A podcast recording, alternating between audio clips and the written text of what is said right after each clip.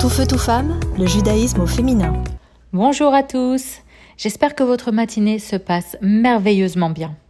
Aujourd'hui, j'aimerais me pencher sur l'histoire d'une femme remarquable et courageuse du XXe siècle qui s'appelait Rana Senesh. Alors, Rana est née en 1921 à Budapest au sein d'une famille juive distinguée, son père était écrivain, et assimilée. Elle bénéficie donc d'une éducation laïque et malheureusement, elle est exposée à beaucoup d'antisémitisme.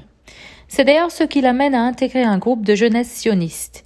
Et là, elle se retrouve dans son élément, à tel point qu'en 1939, quand elle termine ses études, Rana quitte définitivement la Hongrie pour s'installer en terre promise, qui était alors sous le mandat britannique. Et là-bas, elle s'installe dans un kibbutz à Césarée et elle s'adapte difficilement à son nouveau mode de vie, comme on peut le lire dans son journal.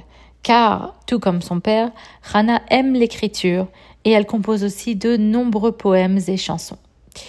Quelques années plus tard, en 1943, des représentants de l'agence juive contactent Rana et lui proposent de participer à une opération militaire clandestine. Leur objectif? Venir en aide aux juifs européens coincés dans la machine infernale hitlérienne.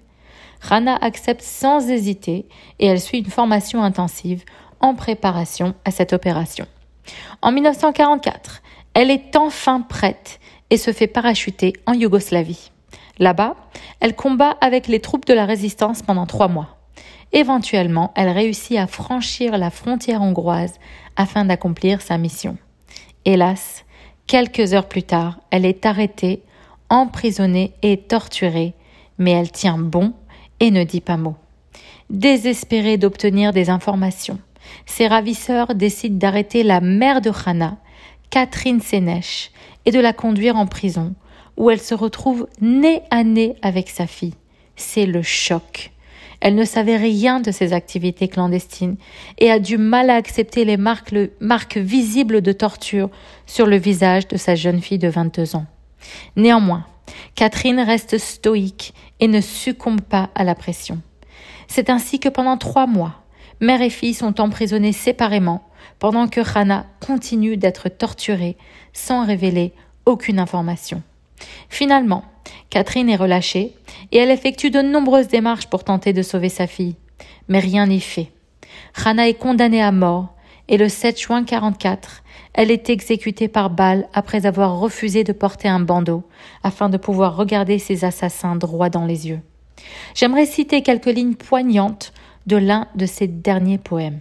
Je cite La vie est un point d'interrogation éphémère.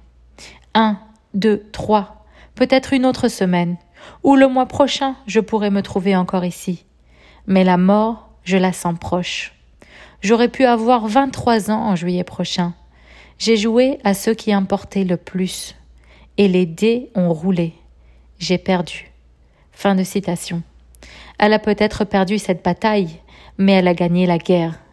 Les nazis ont échoué et le peuple juif continue d'exister. Rana était profondément attachée à ses convictions et à son judaïsme. Malgré les risques et les difficultés, elle a choisi de s'engager dans des actions qui correspondaient à ses valeurs. Sa détermination à défendre ses croyances nous rappelle qu'il est important de rester fidèle à ses convictions, même lorsque cela peut être difficile. Bonne journée à tous. Tout feu, tout femme, le judaïsme au féminin.